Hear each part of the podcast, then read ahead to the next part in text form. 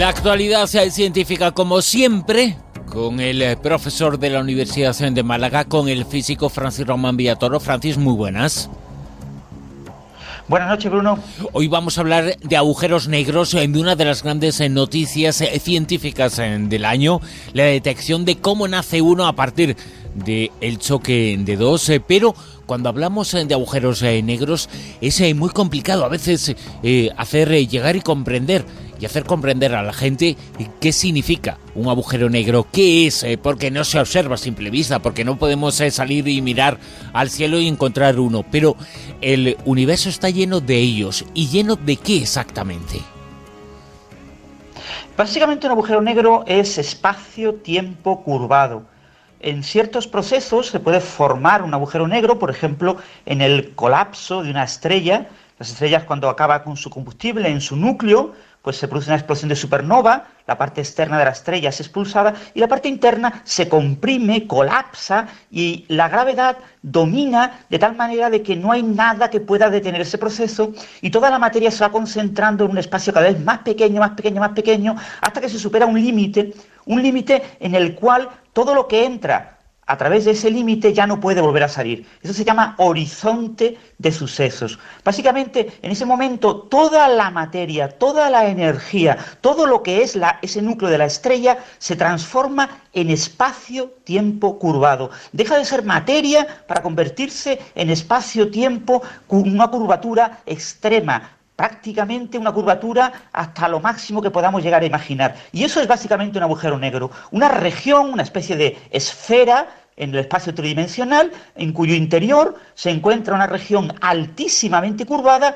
con la energía del objeto que eh, dio lugar a ese agujero negro y de tal manera de que si algo entra cruza esa frontera, ese horizonte, ya nunca más volverá a salir. Ni siquiera la luz puede salir de esa región. En el entorno alrededor del agujero negro puede haber materia que está cayendo en el agujero negro y que forma un disco, el disco de acreción, y ese disco de acreción, la materia que cae se calienta, roza una trozo de materia con otro trozo de materia y se genera radiación que podemos ver. Podemos ver ese disco de materia alrededor del agujero negro. Pero un agujero negro que no tenga materia cayendo es prácticamente invisible. No lo podemos ver porque nada puede salir de su interior. Tenemos eh, fórmulas eh, científicas que se están confirmando, yo no sé si eso es un poco lo que podemos decir, eh, que se están confirmando experimentalmente, que se están viendo. Hasta ahora lo que estaba en los números también está en la realidad, aunque nadie dudaba de esos números y de que todo lo que se suponía era cierto. Bien, eh, eh, hasta ahora los astrofísicos, cuando hablaban de agujeros negros, se referían a agujeros negros que se habían visto gracias a la luz de la materia del disco que rodea al agujero negro.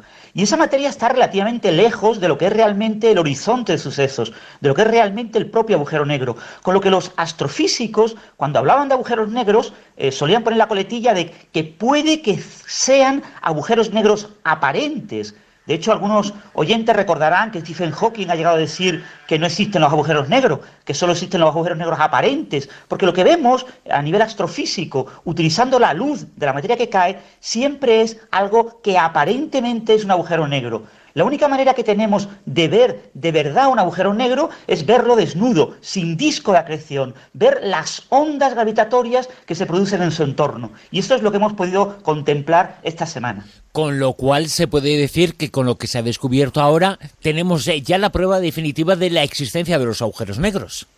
Exactamente, hemos podido observar la radiación de ondas gravitacionales producida por un agujero negro que nace de la fusión, del choque de dos agujeros negros ya existentes. Esos agujeros negros existentes previamente eran invisibles, no los podíamos ver de ninguna manera, pero estaban dando vuelta el uno alrededor del otro, a unas velocidades enormes, y estaban produciendo una enorme cantidad de ondas gravitacionales, y estaban perdiendo muchísima energía, con lo que estaban cayendo en espiral el uno hacia el otro. Y cuando he llegado a juntarse los dos, se ha formado un agujero negro con un horizonte de sucesos muy deforme, poco lejano a lo que es una esfera, que se ha transformado en esfera perdiendo una enorme cantidad de energía, produciendo unas eh, ondas gravitacionales tan intensas que hemos podido observarlas en la Tierra después de una distancia de orden de unos 1.300 millones de años luz. Hemos podido observar cómo nacía un agujero negro y hemos visto que coincide exactamente con lo que predice la teoría de Einstein. Hemos podido verificar algo que parecía casi imposible que llegáramos a ver, el nacimiento de un agujero negro y una verificación del orden del 90% entre eh, lo que hemos observado y lo que predice la teoría de Einstein, con lo que esto es una validez prácticamente definitiva a que realmente los objetos predichos por Einstein, esos agujeros negros, realmente coinciden con los objetos astrofísicos que habían observado los astrofísicos utilizando la luz de la materia que había alrededor en el disco de materia alrededor del agujero negro. Por lo tanto, eh, ese es el motivo de vuestra alegría, de esa gran enhorabuena que tenéis esta semana y que celebráis ese gran eureka que celebráis eh, los físicos. ¿Cómo se puede describir qué es exactamente lo que se ha observado y que ha cambiado la historia? Bien, el observatorio de ondas gravitacionales eh, eh, que usa interferometría láser, que se llama LIGO, L-I-G-O, las siglas en inglés, Está formado por dos detectores gemelos que se encuentran en Estados Unidos, uno en Livingston, en el estado de Luisiana, y otro en Hanford, en el estado de Washington, que están separados una distancia de 3.000 kilómetros. Y eh, sorprendentemente, eh, estos detectores hasta ahora no habían detectado nada, pero se hizo una inversión importante del orden de unos 220 millones de dólares para mejorar su sistema de detección y su sensibilidad y en septiembre del año pasado, del año 2015, se inició la toma de datos de la nueva versión del LIGO que se llama Advanced LIGO, el LIGO avanzado. Eh, el 14 de septiembre de 2015, por la mañana, el detector de Livingston observó una señal muy intensa de una onda gravitacional que pasó a través del detector. Los brazos del detector, que tienen 4 kilómetros de largo, vibraron con una amplitud de 4 atómetros. Un atómetro es la millonésima de la millonésima de la millonésima de un metro. 200 veces más pequeño que el radio de un protón. Con esto hemos conseguido ajustar muy bien esta señal a los modelos teóricos de la teoría de Einstein y hemos descubierto que la señal corresponde, es como la huella dactilar. Hemos observado la huella dactilar de la fusión de dos agujeros negros, uno con unas 36 masas solares y otro con unas 29 masas solares que estaban rotando en espiral en esos últimos décimas de segundo antes de fusionarse a una velocidad superior al 30% de la velocidad de la luz. En un par de décimas de segundo han logrado fusionarse formando un único agujero negro de 62 masas solares. Este agujero negro está rotando a cerca del 70% de la velocidad máxima a la que puede rotar un agujero negro. La fusión de estos dos agujeros negros en un único agujero negro ha producido una cantidad enorme, del orden de tres masas solares en energía emitida en forma de ondas eh, gravitacionales. El 14 de septiembre llegaron a la Tierra esas ondas que se emitieron hace aproximadamente unos 1.300 millones de años. Es realmente sorprendente y es la primera detección directa de ondas gravitacionales. Es el primer momento en el que nace la astronomía basada en ondas gravitacionales que con toda seguridad nos va a permitir ver todo el universo con unos ojos completamente nuevos. Estás utilizando mucho ese término, ondas eh, gravitacionales. ¿Qué son exactamente? Bien, en el año 2015 se celebra el centenario de la teoría general de Einstein, que nació en noviembre de 1915. En esta teoría el espacio-tiempo es elástico y se puede curvar en presencia de energía y en presencia de masa.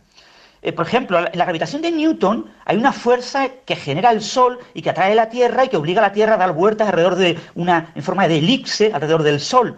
Sin embargo, en la teoría de Einstein eh, realmente no existe ninguna fuerza. La fuerza es ficticia. Lo que ocurre es que el Sol, su masa, su energía, curva el espacio-tiempo como si fuera una cama elástica y la Tierra trata de moverse de manera libre, como si no estuviera sujeta a ninguna fuerza, trata de seguir la trayectoria más recta posible, pero como el espacio-tiempo está curvado, esa trayectoria más recta posible corresponde a la elipse alrededor del Sol.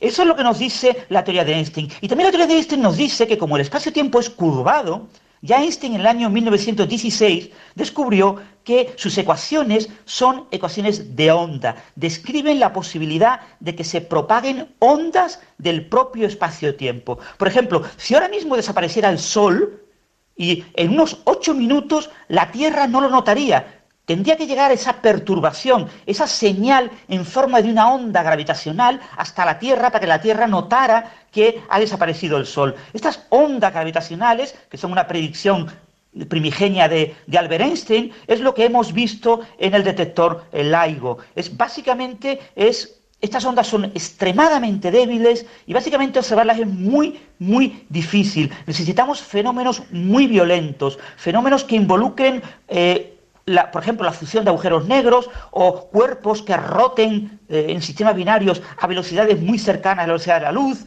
Eh, es muy difícil observar este tipo de ondas.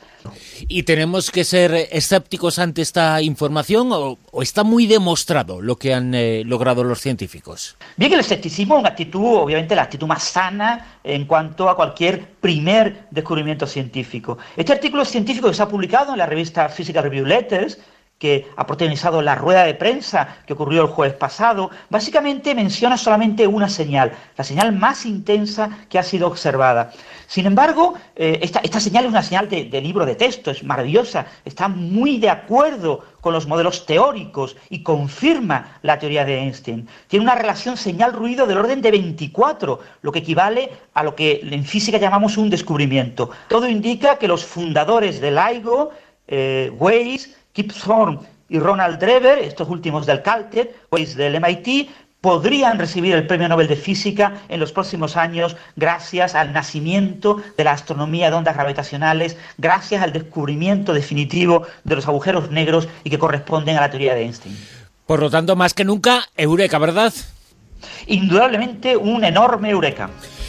Francis Román Beatoro, muchísimas gracias. Nos escuchamos la próxima semana. Un abrazo, Bruno.